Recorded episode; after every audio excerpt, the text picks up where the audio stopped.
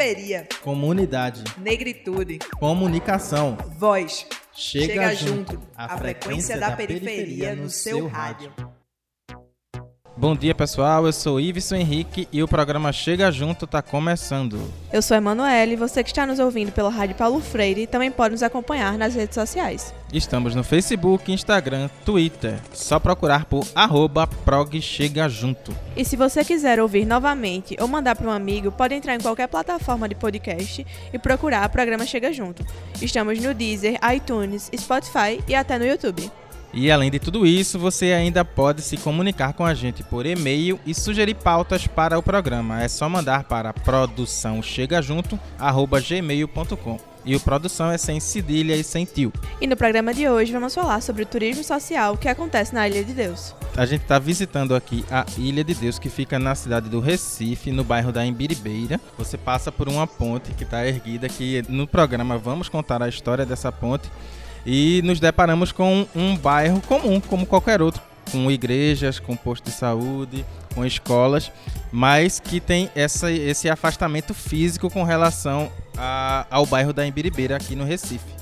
É isso aí, Ibson. E a ilha tem uma história muito forte de resistência que a gente pode conversar também com a nossa entrevistada de hoje, que é a chefe Negra Linda. Ela é uma chefe de cozinha da Ilha de Deus, que está à frente do bistrô Negra Linda, com pratos feitos com frutos do mar, pescados pelos moradores da própria Ilha de Deus. Isso é um trabalho que é totalmente coletivo e que envolve várias pessoas aqui da Ilha de Deus que tem como sua principal fonte de renda a pesca. Os casos da chefe Negra Linda e da Ilha de Deus são perfeitos para nos fazer refletir sobre como a economia local é movimentada e transformada por meio do turismo e do empreendedorismo social. É, e os números explicam, Emanuele. A gente tem um litoral aqui em Pernambuco com 187 quilômetros de extensão e que ocupa 2,3% de todo o litoral brasileiro. Pense como isso é grande. E como movimentar isso tudo gerando renda e oportunidade para as pessoas. Em 2010, o Brasil produziu 1.274.775 toneladas de pescado, segundo publicação da Secretaria do Meio Ambiente e Sustentabilidade do Governo de Pernambuco.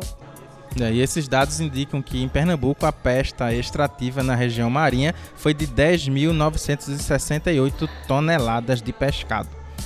Levando em consideração as relações de trabalho, a grande catástrofe ambiental que foi os vazamentos de petróleo no litoral e os inúmeros outros problemas do dia a dia da população pesqueira e negra, a gente conversa com a chefe Negra Linda sobre o impacto disso tudo no turismo local e na gastronomia produzida no território. É isso aí, fica com a gente, chefe Negra Linda. Chega junto, a frequência da periferia no seu rádio.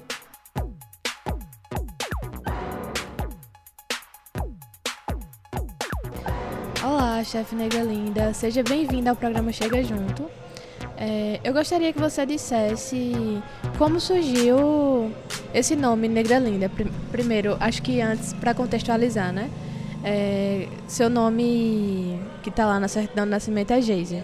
Meu nome é Geisiane, de registro, né? Mas eu sou mais conhecida como Negra Linda. Hoje, chefe Negra Linda. O nome Negra Linda, ele surgiu em 2009 através de uma oportunidade que a ONG Saber Viver, né, que é o Centro da População Saber Viver, é, recebeu um convite dos parceiros alemães e aí a gente recebeu um convite para fazer uma turnê cultural na Alemanha de um mês, 45 dias, um mês e meio. E aí, quando a gente estava é, se preparando, todo o grupo, era 12 pessoas, é, no ano de 2008, aí eles pediram o um nome artístico para todos os artistas, né? E aí a gente ficou sem saber o que colocar, a gente tinha nem noção do que o nome que ia colocar. Então eu decidi colocar o meu Negra Linda, mas eu tinha a minha ideia era que meus amiguinhos ficassem zoando comigo. Porque eles zoavam muito comigo, me perturbavam muito, porque eu era a última do grupo a aprender a coreografia. E só queria ficar na frente. E aí eles não queriam me deixar na frente, aí eu coloquei esse nome já para ficar aquela zoeira. Hoje em dia é bullying, né? Mas mas antigamente era só um amiguinho zoando um com o outro, depois ficava tudo bem. Aí eu peguei e coloquei Negra Linda. E quando estava próximo da viagem, as malas da gente eram tudo iguais, 12 malas. Aí eu disse, não, vai misturar é toda, minha mala tem que ser diferente. Aí eu peguei minha mala, tive a ideia de fazer uma negra. Aí peguei, fiz uma negra com um rostinho de tecido, os olhos, os olhos dela de botão, é, branco e preto, e a boca bem vermelha. Aí eu disse, que cor vou colocar esse cabelo, que a mala era preta, né? Aí eu peguei linha de crochê e fiz o cabelinho loiro com duas xuxinhas, um lado do outro. E em cima bordei o nome Negralinda e fui embora. Chegou o dia da viagem, a gente foi embora. E quando a gente chega na Alemanha, no aeroporto mesmo, Frei Beda, o, o padre franciscano que estava para fazer nosso receptivo, foi a primeira coisa que ele observou e perguntou de quem era a mala. Aí eu disse, é minha, mala é minha e sou eu que sou Negralinda e é meu nome artístico. Pronto, foi o único nome daquela viagem que ficou até hoje, foi Negralinda. Então foi o nome que, um nome artístico que marcou mesmo. Aí, quando eu voltei, Negralinda é, continuou sendo meu nome artístico, se tornou minha marca e o nome da minha empresa. Né? Quando a gente voltou, muitas ideias. É, queria sair da zona de conforto, da ONG, queria fazer novos projetos. A ideia é, foi na Alvinha da Ilha que trouxe essa ideia da Alemanha, né? Disse, não, a gente tem que fazer outros projetos para a ilha, né? Tem que ir atrás de parceiros. E aí foi quando é, Negralinda é, pegou, se agarrou com a ideia junto com eles, é, com ela da ONG. E aí, pronto, até hoje ficou esse nome. Como surgiu o interesse pela, pela área da gastronomia? Vê só, sempre fui uma. É, uma. Ainda criança, né? Uma adolescente muito xerida. É, quando eu era menorzinha, né? Eu acho que eu tinha uns 8 anos para 9 anos. Eu escutava os vizinhos, meus tios falar: bota essa menina para trabalhar, ela não sabe fazer nada. E aquilo ia me incomodando, não me incomodava, só escutando as pessoas dizendo que não sabia fazer nada. Eu disse: não, tenho que mostrar para minha mãe que eu sei fazer alguma coisa. Então, minha, é, minha, é, minha gente, tudo que aparecia eu queria fazer. Eu queria, eu queria ser três pessoas no momento só, mínima utilidade. Então, tinha um curso ali de culinária eu ia fazer, tinha um curso de cabeleireiro eu ia fazer, tinha um curso de artesanato eu ia fazer. E sem contar que eu muito é, a gente na minha época, né?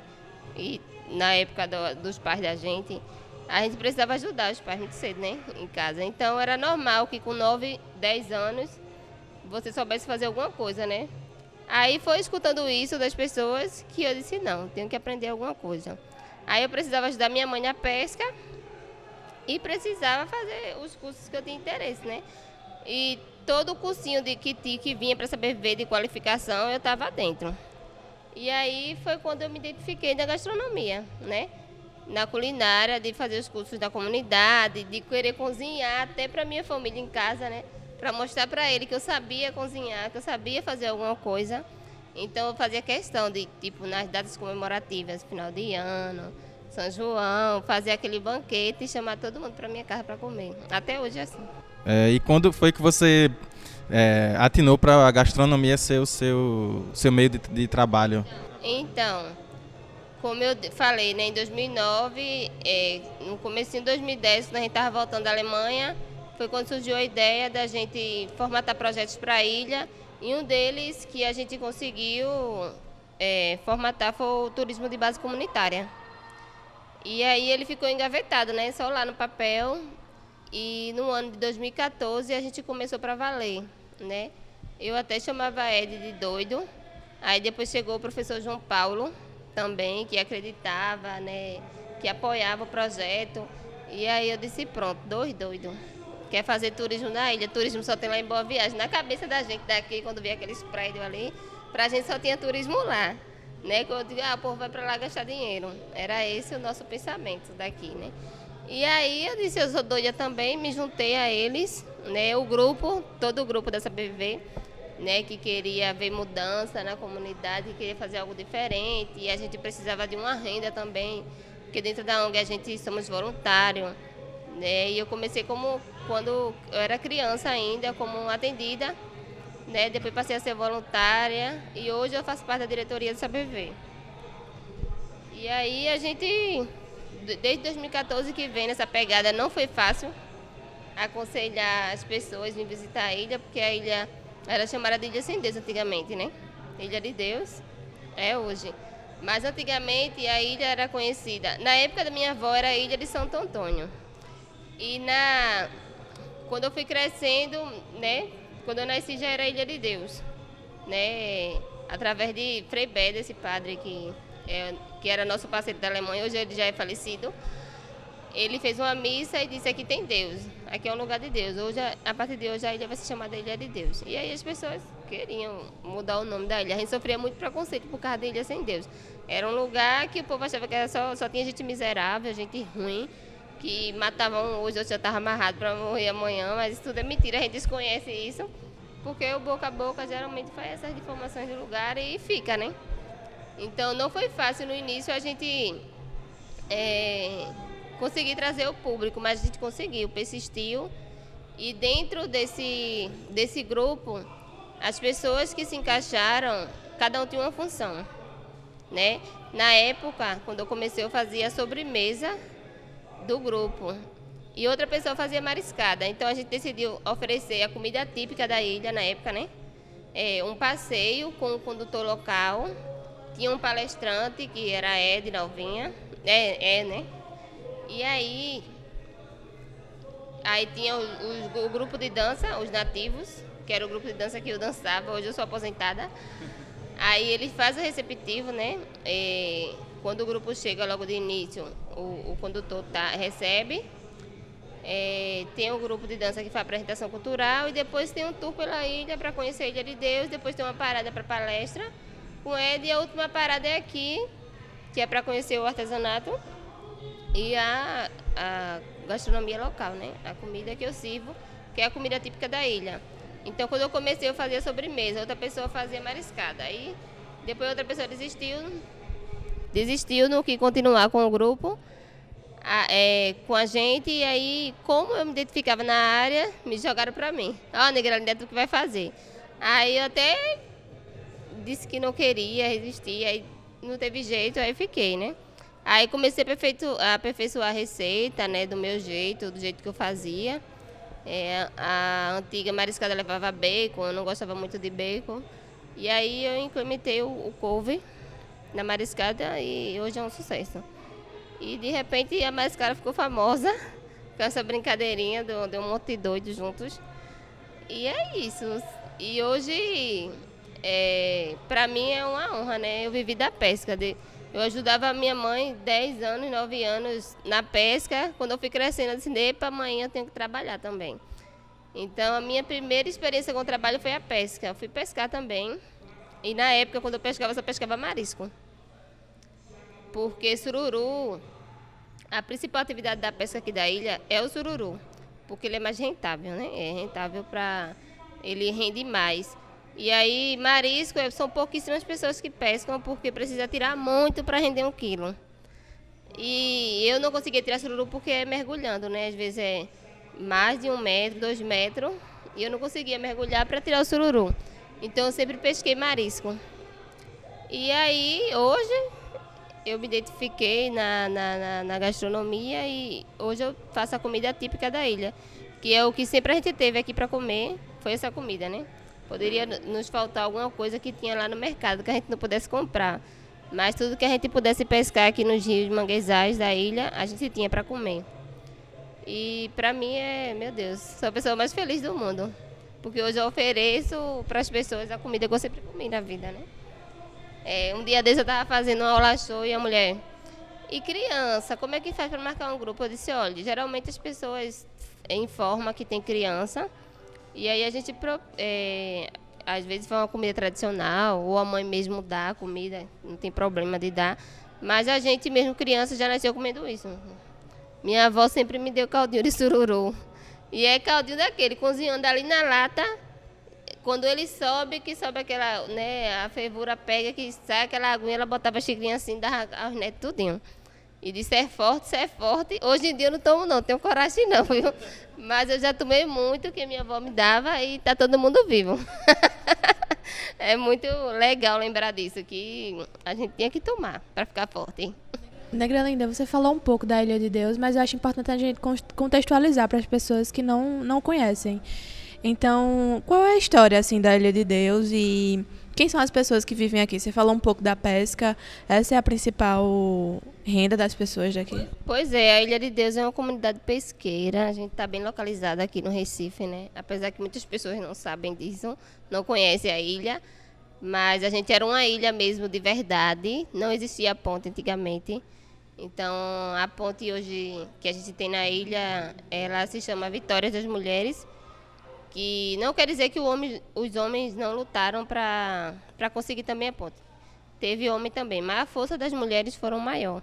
Então, hoje a ponte da ilha se chama Vitória das Mulheres. E quando elas conseguiram, foi uma ponte de madeira. Né? Eles conseguiram, na época, conseguiram uma metade da ponte. Depois, de novo, as mulheres foram à luta é, e conseguiram a outra completar a ponte. E aí a primeira ponta que teve foi muito alta. Aí teve acidente, morte de criança. E aí é, não continua, continuaram lutando e conseguiram uma ponte reta, só uma ponte só, sem, sem ser muito alta. E no ano de 2009, de, no ano do governo Eduardo Campos, né, a gente conseguiu fazer a transformação da ilha, porque a ilha era toda de palafitas, né?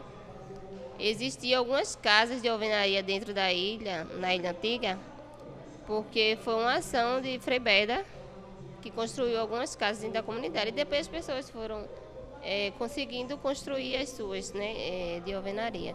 Mas eu morei em casa de madeira até 2009. Eu morei em palafita até 2009. Né? Só consegui uma casa de alvenaria depois dessa transformação da ilha mesmo. Mas a ilha é uma comunidade pesqueira onde hoje ainda 90% da população vive da pesca. Né? E a ilha tem uma história linda de superação, né? E isso é bom as pessoas conhecerem, ser contado, né? Hoje tem muita gente que conhece a ilha como Ilha Sem Deus, né? Ah, Ilha Sem Deus. E a gente, mesmo quando as pessoas conheciam como Ilha Sem Deus, a gente defendia a ilha com unhas e dentes. A gente brigava com as pessoas. Lá é, é, é lugar de gente trabalhador, é, né, de trabalhador, de gente digna também. Não é? Era ilha sem Deus por causa da violência que diziam que tinha. Sim, aqui. pronto. Tinha violência, né, minha gente? Mas em todo canto existe violência. É, era mais violenta a ilha porque tinha pessoas que se aproveitavam porque a ilha não, não tinha ponte para se esconder, né? Tipo, quando daqui que a polícia chegasse aqui, os bandidos já estavam longe. Então, também tinha isso. Ah, tinha violência, tinha a necessidade que as pessoas passavam. A ilha era, era sem Deus porque existia violência. Existia, não tinha ponte, não tinha água, não tinha luz. Era uma ilha totalmente esquecida, muito pobre e esquecida mesmo. Até no ano de 2009, quando a gente teve a oportunidade de fazer essa turnê na Alemanha, a gente contou a história da ilha. Realmente era era muito pobre. Muito pobre. Tinha gente que passava necessidade. Eu nunca passei fome, não, mas passava necessidade. Quando não tinha de manhã, mas tinha tarde. Entendeu? Nunca nos faltou comida, mas necessidade. Tinha gente que até passava fome, né? que não gosta de trabalhar, quem não gostava de trabalhar, ou talvez não podia, passava, né? Mas a ilha era, tinha esses problemas também. Era ilha sem Deus porque realmente não existia nada também, não só a violência, né? Exatamente. E, e como foi a articulação das mulheres para a construção da ponte, que foi que mudou a realidade da, da ilha? As né? mulheres da ilha sempre foram guerreiras, minha gente. É, todas pescam, pescavam também, né? Muitas mulheres pescavam. O homem, os homens, era mais de pescar, né? Pescar e a mulher, quando chega em casa, a mulher que limpa, tira buchinha por buchinha. Você viu Maria lá, é, Dona Maria lá, ela é, uma pesca, ela é uma pescadora muito antiga da Ilha de Deus. Então, muitos 50 anos já de pesca ela tem. Vocês precisavam escutar ela também, porque ela tem muita história para contar. E, e é isso, as mulheres são guerreiras, elas são, é de resistência mesmo. É, é isso. E como o turismo social ele tem mudado a realidade do, daqui da Ilha de Deus? Ah, o turismo social hoje tem uma grande função dentro da comunidade, porque hoje a gente envolve, envolve algumas pessoas da comunidade dentro do, do nosso trabalho, né? Com o turismo. Quando a gente pensou no turismo de base comunitária, a gente se preocupou logo com a comunidade, né? Porque assim, é um lugar pequeno, é, um, né? é como se fosse privado, né? para as pessoas. A aceitação também não foi de imediato. Logo assim, as pessoas acham que fazer turismo é, vai rolar muito dinheiro e tem que distribuir com a comunidade. Não. Até algumas pessoas entenderem até hoje é difícil, mas aí a gente conseguiu é, envolver no percurso do turismo uma marisqueira que demonstre lá para o grupo que vem como é que o marido dela fez para ir lá pescar, ou talvez até ela, que, né, que pesque e depois ela mesmo trate. Então a marisqueira ela tem a função de ensinar passo a passo como foi que foi pescado, como é que ela faz para limpar, todo o processo que é bem extenso, é, para poder chegar até mim, para me cozinhar.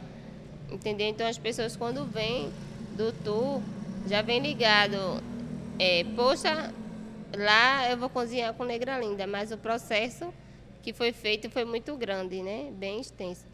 Então é, a gente compra do, dos pescadores, eu mesmo, meus produtos é, de pescado que eu uso da Ilha de Deus é, é tudo comprado na comunidade, aos pescadores. E eu sempre tenho duas pessoas que pegam cada coisa, né? Então, eu compro cada é, marisco, sururu, peixe a pessoas diferentes. Então, eu sempre fico com duas pessoas. Então, quer dizer que o nosso trabalho está ajudando né, na cadeia produtiva da, é, econômica da, da comunidade. E também eles têm oportunidade. Às vezes vem visitante, a marisqueira pode vender lá também o quilo do sururu. É, e aí, a partir do momento que ela para ali, 10 minutos, 15 minutos do tempinho dela para explicar com as pessoas, ela ganha um real por pessoa.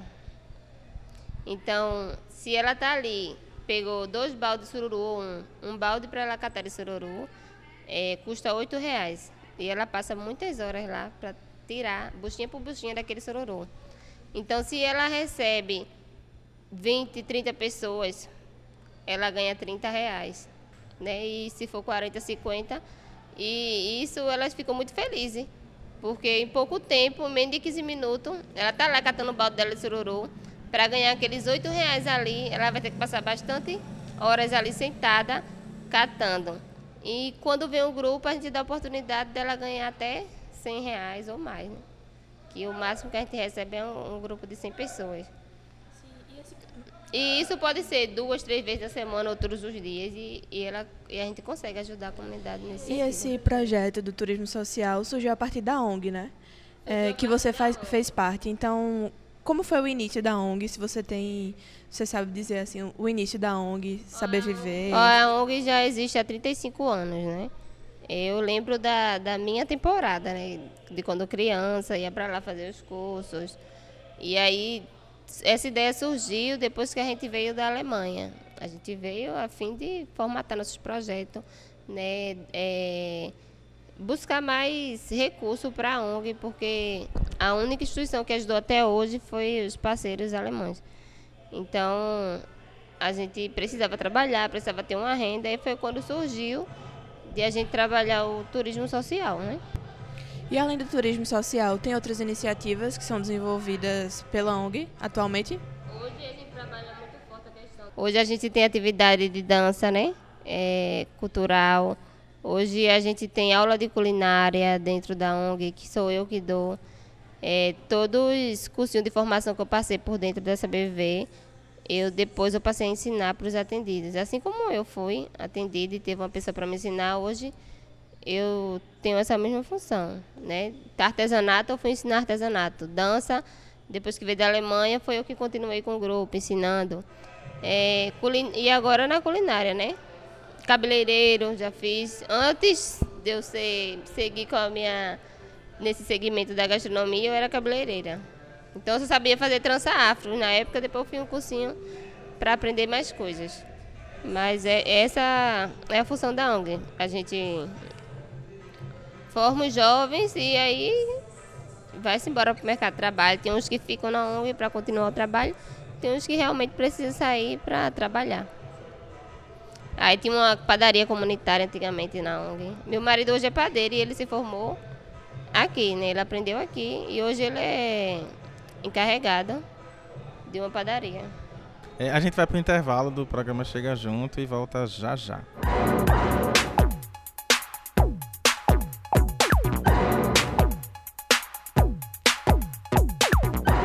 Estamos de volta com o Chega Junto, o espaço da periferia na sua rádio universitária Paulo Freire, AM 820. Estamos de volta com o programa Chega Junto da Rádio Paulo Freire, aqui com a chefe Negra Linda. Então, Negra Linda, a gente queria saber um pouco mais sobre o bistrô. Quais são os pratos que vocês fazem? Qual a inspiração para criar os pratos mesmo? Pois é, quando a gente começou é, servindo a comida, não existia nome. Era só a ONG Saber Viver, as pessoas iam chegar e sabia que na hora do almoço ia ser servida a comida típica da ilha. É, o Bistrô Negra Linda, ele foi criado, esse nome foi criado em 2019. Em janeiro de 2019, fez um ano, que foi aquele, o dia que vocês vieram, que a gente completou um ano de bistrô. E aí, a gente, no ano de 2018, fez uma imersão turismo criativo pelo Sebrae, a Recria, nossa rede de turismo. É, criativo. E aí foi quando nessa imersão eu digo não. Quando a gente voltar, a gente tem que ser diferente. É, a gente tem que fazer um cardápio é, da gente, porque a gente não tem. A gente só serve a mariscada. Era mariscada é, com prato principal, uma cocada, arroz, é, na época era arroz e salada de batata. Aí eu disse, não, a gente tem que inovar, a gente tem muitas coisas na ilha, né? Muito, muitos produtos que podem ser explorados, principalmente sururu. A minha preocupação é, maior era explorar o sururu, que a principal atividade da pesca é o sururu na ilha. E daí, quando eu voltei, eu voltei com tudo. Menino, foi uma viagem que eu queria outra. E aí eu disse, não, a gente tem a mariscada, bora lançar a mariscada na moranga. A gente fez uma mariscada na moranga a gente criou o pastel de sururu, com, né, que é uma de nossas entradas que deu muito certo. Ele é o queridinho. É, e daí eu criei também um escondidinho de sururu na época o cardápio. Isso foi em 2018. No, eu acho que foi no mês de agosto por aí. E aí o escondidinho de sururu, aí fiz também escondidinho de camarão. Fizemos na época um sururu de capote também. E aí deu muito certo. E até hoje a gente manteve isso em nosso cardápio, apesar que a mariscada, todos os grupos que vêm sempre tem. E aí quando a gente agenda um grupo, aí a gente fala o que a gente tem, né? A gente explorou o peixe também, que o daqui é tainha. Né? Aí foi vendo a melhor forma de servir ele. Hoje a gente serve ele sem espinha né? Porque ele é um peixe pequeno, tem muita espinha, retira toda a espinha, menina, é um sucesso esse peixe. No último sábado do, do, do mês passado, a gente, eu fiz uma muqueca, né? É, de tainha e... A gente comeu. muito boa. Tava, ficou muito boa. Eu coloquei banana da terra, né? Banana comprida e foi um sucesso. E quem me incentiva a pensar nos meus pratos são vocês mesmos que vêm até aqui e, e dá ideia pra gente. Aí esse ano a gente já explorou o siri, né? Que daquele dia que é vocês é vieram, a gente é. fez o casquinho do siri. Não foi nem o casquinho, eu coloquei o siri no casco, porque todo mundo tem casquinho por aí, né? Então eu disse, não, vou fazer um siri no casco. Hoje eu já estou com a ideia de um siri amostrado. Que esse vai ser o novo nome dessa entradinha que vai ser uma das oficinas que eu vou ministrar. Aí me pediram um, uma receita nova. Aí vai ser o meu siri, que eu já estava pensando em alguma coisa com siri. Aí o nome do prato vai ser siri amostrado. E ele vai numa massa limpada, aberta. E aí a gente vai fazer na hora lá o, o siri e colocar na empada. E aí finalizar com alguma coisa. Que ainda não sei, mas a ideia já está na mente. Mas aí é isso. Quem me incentiva são, são vocês que chegam até aqui e digam, ó, oh, Negra Linda, tem que ter uma comida assim pra gente. Né? Assim como os vegetarianos, os, os e os alérgicos, né? Para a ilha para comer, quer, quer conhecer a história da ilha e quer provar da delícia também agora uma alimentação que tenha para eles, né? Então, foi quando surgiu a ideia de criar o pastel sabor camarão, que é o camarão parece, mas não é. Não tem nada de camarão, mas tem um sabor. E aí foi é através de, de vocês, do meu público, que eu crio minha receita. Com a cara da ilha de Deus, né? Sem fugir da identidade da ilha. Hoje a gente serve uma com sobremesa, uma cocada de forno. Né? Ela é bem leve, leva uma massinha de tapioca, uma receita minha também. E o bistrô, ele funciona com agendamento, no mínimo 10 pessoas. É, a gente atende no dia e na hora certa. E no último sábado do mês, o último sábado do mês, a gente abre livre para atender o público em geral. É, para as pessoas que não têm grupo. Então, quem não tem grupo tem a oportunidade de vir uma vez no mês. Ou talvez ligou, ó, oh, vai estar aberto tal dia. E se a gente tiver grupo para esse dia, a gente diz, vai. Pode, é possível atender as outras pessoas no dia que a gente esteja aberto atendendo um grupo fechado. É possível também. Entendeu? Sempre acontece isso. A gente sempre diz, ó, a gente vamos estar aberto tal dia, né? E você compartilhou com a gente também que antes era muito tímida e também para se expressar e falar com as pessoas. Então, como foi assim para criar você enquanto uma marca, né? Porque você é você que está à frente e as pessoas conhecem o bistrô por conta de pessoa. Pois é, eu sempre fui de cozinhar muito, fazer meu trabalho e sempre fui dos bastidores. Sempre fui de me esconder atrás de Ed, atrás de Novinha da Ilha. E chegou um momento que eu não consegui mais me esconder atrás deles para poder falar. Né? Negra ainda teve que aparecer e eu tive que ir interagindo com o público, que não foi fácil. É, até hoje eu pago mico, mas é assim mesmo que a gente aprende, é assim que a gente vai se comunicando com as pessoas. E isso acontece por conta das oportunidades, né? A gente de comunidade geralmente é meio acanhado para falar, se expressar com as outras pessoas, acha que a gente está falando tudo errado. Esse é o maior medo. Mas aí a gente tem que entender que da forma que a gente fala, todo mundo vai entender, não é? E aí não vai falar nenhuma mentira, vai falar a nossa realidade, a nossa história, é, a história da nossa comunidade. E é isso. Hoje eu não tenho vergonha de falar mais não. Apesar que eu me acho tímida ainda. Quando a gente veio aqui da outra vez, a gente conheceu também a, a sua mãe, que trabalha com, trabalha com você. A minha mãe. A minha equipe, minha gente. Hoje, a minha equipe são, é formada pelos voluntários que a gente tem na ONG Saber Viver. Que eram as jovens atendidas, né, que participavam das atividades. E hoje elas são voluntárias de Saber Viver. Com muito amor e carinho, assim como eu. E aí eu consegui resgatar essas meninas para fazer parte da minha equipe na cozinha. Então eu passo hoje tudo que eu sei para elas e graças a Deus elas estão aprendendo. Já tenho até subchefe ali que eu posso sair para qualquer lugar e elas fazem a comida do mesmo jeitinho. E a minha mãe é uma delas que faz parte da minha equipe. Ela trabalha em casa de família e na folga dela ela sempre está aqui para me ajudar não me abandona de jeito nenhum. Ela faz questão, briga comigo para ir para uma feira, se tiver, não sei aonde. Eu quero ir nesse dia e ela tá lá junto comigo. Para mim isso é maravilhoso. E qual a importância que você acha dessa, dessa união mesmo das mulheres, tanto para para a construção da ponte, que a gente sabe que foi uma conquista das mulheres, quanto aqui, enfim, na, na cozinha, no bistrô e também no, no turismo social? É uma importância de resistência, né, minha gente? Porque a gente, mulher, ainda sofre preconceito, principalmente dos homens, né? Que, não, mulher não pode fazer isso, mulher não, não consegue, só homem pode. Não. Aqui na ilha a gente sempre foi guerreira, sempre foi de lutar, sempre foi de fazer. Eu mesmo, eu boto parafuso, eu tiro parafuso, eu prego prego, eu pesco, eu pescava, né? Hoje eu não pesco mais. Hoje o meu trabalho é fazer as delícias da ilha é, para os nossos visitantes. Mas eu faço trabalho de homem também. Aqui na ONG mesmo, é a gente que limpa jardim, é a gente que pinta, é a gente que faz. É, quem faz a parte de eletricidade é Ed. É, Tainá ajuda, ele conhece mais sobre isso. Encana, encanação também de. Todo problema é tudo a gente que resolve. A gente se junta, faz mutirão para pintar. Quem fez essa decoração daqui do bistrô foi a gente mesmo. Entrar a tinta, a cola, a gente faz tudo, faz tudo. Que a gente não, não tem como pagar ninguém, né? E aí a gente conta com a ajuda dos voluntários que chegam também para ajudar. E Negra Linda, é, e a questão do racismo? Como é que vocês lidam com essa questão aqui? Você falou que o machismo é muito forte e a questão do racismo, hein? Ah, minha gente, a, a gente é bem, bem bravo.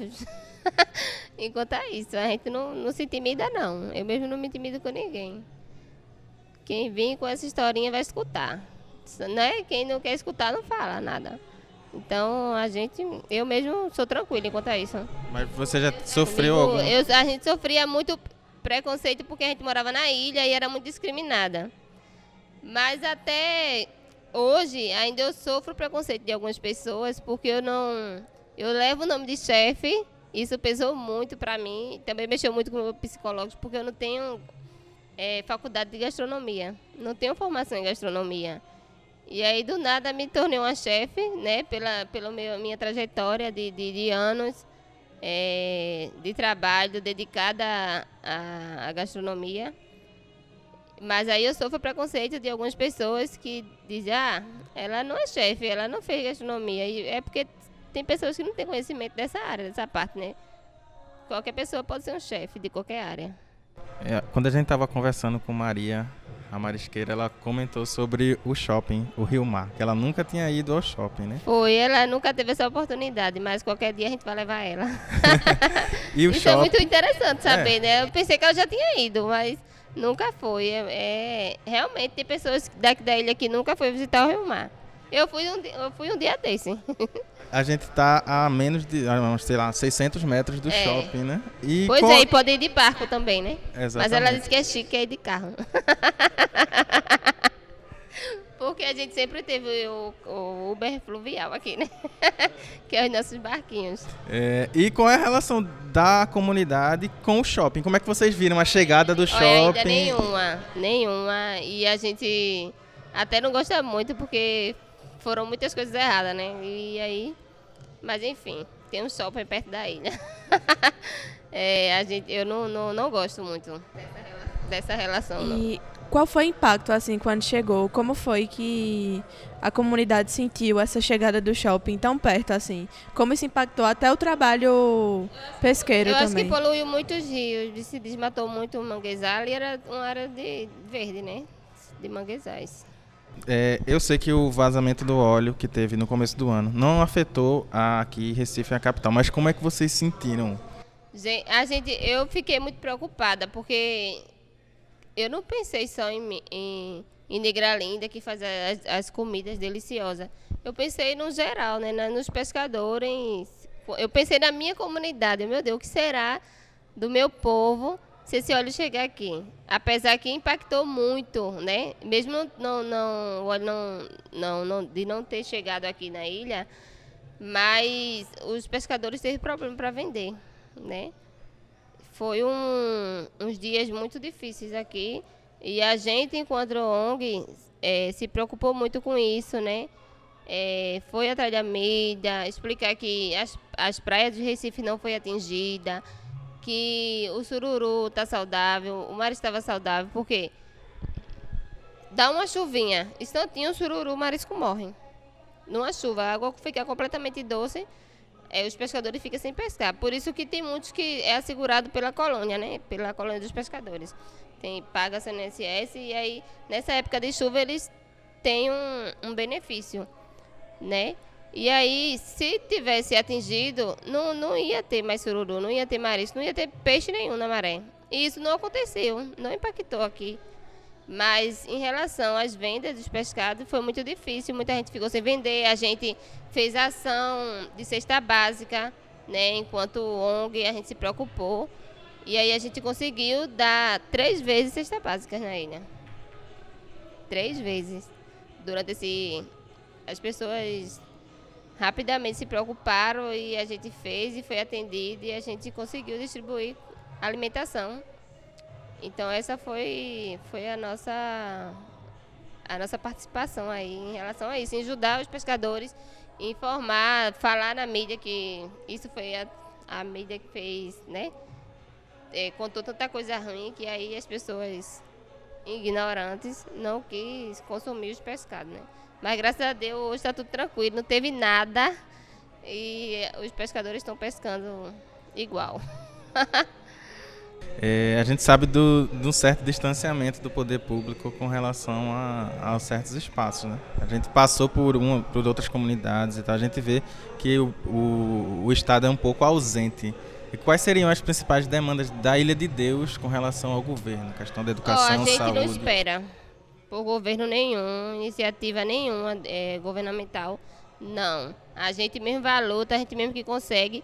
Pra, a gente fez, Ed fez o projeto, Ed Rocha, ele fez o projeto de turismo em 2010 e estava engavetado até a gente resolver fazer. Tem, pegar, bora tocar para frente, não tem governo, mas a gente pode.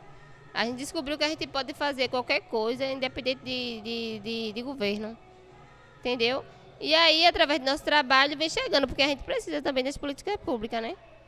Então a gente tem que contar. Tem coisa que a gente pode fazer, tem coisa que não. Então a gente tem que contar com as políticas públicas para isso. E aí a gente consegue. Hoje a gente, graças a Deus, consegue ainda apoio né, para a limpeza da ilha, manutenção de, de, de, de canaletas, de algumas coisas, e a gente precisa mesmo deles para isso. Mas aí, para depender, não. A gente faz o nosso trabalho independente de, de apoio nenhum. A gente gosta, né? Mas acontece que a gente precisa. É, para o bem da comunidade, a gente vai, enquanto ONG, a gente se preocupa com isso. E quais são os parceiros do, do projeto Turismo Social aqui? Como foi que vocês conseguiram chegar, ter esse apoio? Hoje a gente tem muito parceiro, mas não foi fácil, mas a gente conseguiu. A gente conseguiu nossos parceiros. A gente conseguiu, a primeira parceria que a gente conseguiu foi com o Catamarã, né? Foi muito difícil para a gente conseguir, mas a gente conseguiu, né? Persistindo, muita persistência e resistência, mas a gente conseguiu. A Martu Turismo também é um dos nossos parceiros, né? O Grupo Julieto, a Recria, né? A Recria é a nossa rede de turismo criativo, onde a gente é, faz os nossos projetos, né? É, todo mundo se junta e faz tudo junto é, em relação ao turismo, em relação ao trabalho de cada um que é membro. Além do tour normal e do bistrô, que as pessoas podem vir comer aqui, também tem o Cozinhando com Negra Linda. Então, o que é esse projeto? Pois é, é um dos nossos produtos é, dentro do, do nosso percurso do turismo. Que além de você ter uma oficina lá com a marisqueira, que vai explicar como é tratado lá, como eles fazem o primeiro processo para depois chegar até a mim. Quando chega aqui, é, a gente tem uma hora de oficina com essas pessoas e eu ensino eles a higienizar direitinho e a cozinhar, preparar a mariscada ou preparar um pastel de sururu, né? Que vai aprender ao mesmo tempo fazer um sururu e fazer o recheio pro pastel. E pode ser uma outra coisa também que eu tenha, ó, Negra a gente quer ir para aprender isso. Então, tem a oportunidade de cozinhar com Negra Linda e é que é o o produto é o cozinhando com Negra Linda. Que é minha, as minhas oficinas que eu dou né, por aí. As palestras também. Quais os outros espaços que vocês conseguiram entrar através do trabalho de vocês aqui no, no bistrô, em outros lugares que vocês foram palestrar e tal? Menina, é, eu, a minha primeira palestra foi na, na, na FG. E aí, quando eu saí de lá, eu fui fazer uma oficina de para ensinar mariscada. E aí eu cheguei bestinha. Eu disse, oxe, eu tava lá igual os chefes, dizendo, né? Eu fui lá ensinei para os alunos. Eu pensei que só podia os professores, né, formados. E aí eu, eu me senti autarquia. eu me senti que eu, menina, eu cheguei tão feliz e besta. E é de, mas é isso mesmo, você pode fazer isso. Você vai passar o seu conhecimento para as pessoas. O que me deixa muito feliz é isso, né? uma menina que saiu da comunidade, né? Pescou até 25 anos. Hoje eu tenho 32 anos. E pesquei até 25 anos. Então não tenho muito tempo, né? E hoje eu passo um meu, dos meus conhecimentos para as outras pessoas, né? Ensinando nas faculdades. Já dei na Uninasal, agora vou dar oficina no Sebrae, né? A gente vai passar três dias lá agora no final do mês de, de março. Acho que você falou um pouco. É, como é que faz para, se alguém quiser fazer, vir visitar a ilha e conhecer e também vir para cá para o Bistrô? Pois é, hoje está saindo o site Negra Linda aí, né, minha gente? Novidade nova. Daqui, daqui uns dias você pode botar lá, chefe Negra Linda, que vocês vão encontrar o site Negra Linda. A gente já tem o site da Ilha de Deus. A gente tem nossas redes, que é o Instagram, né? Negra Linda Negra Linda A, no final tem dois A, oficial. Todo mundo encontra fácil. Tem o Instagram da Ilha de Deus, que a gente está sempre colocando informações. Tem no site vai ter os telefones de contato. Então não é tão difícil. E a gente hoje já está no, no mapa, né?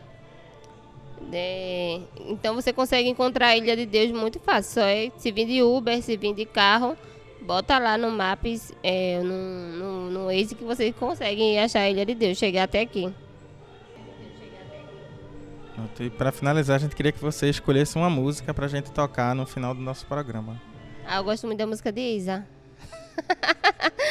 é... Dona de Mim. Pronto, vamos de Isa, Dona de Mim. E essa foi Negra Linda aqui no Chega Junto.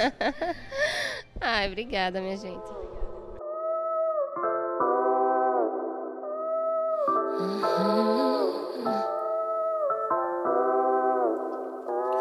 Já me perdi tentando me encontrar. Já foi embora, querendo nem voltar. Penso duas vezes antes de falar.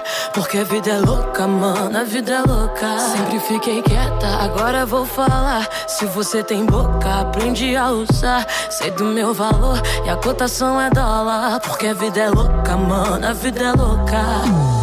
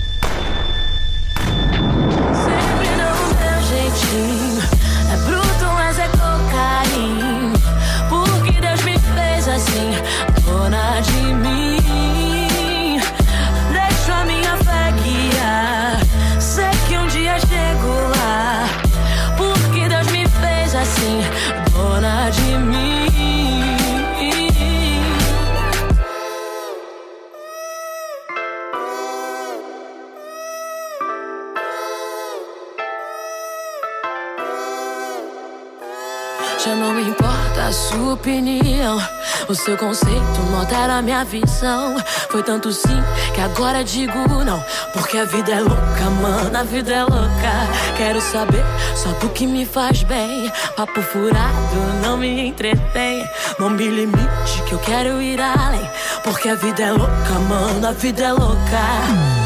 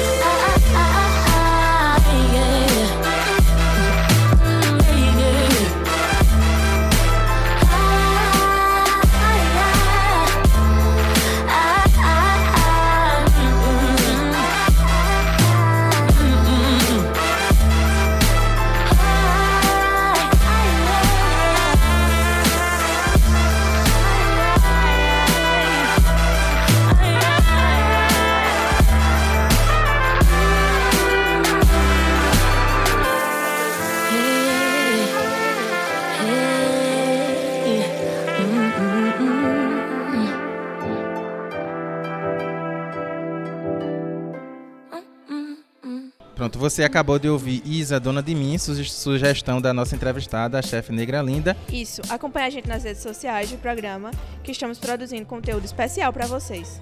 O programa de hoje teve a apresentação de Iveson Henrique e Emanuele Lima. Roteiro Lucas Daniel. Edição de Iveson Henrique. E produção de Emanuele Lima. Chega junto o programa que é a frequência da periferia. Tchau. Tchau, tchau.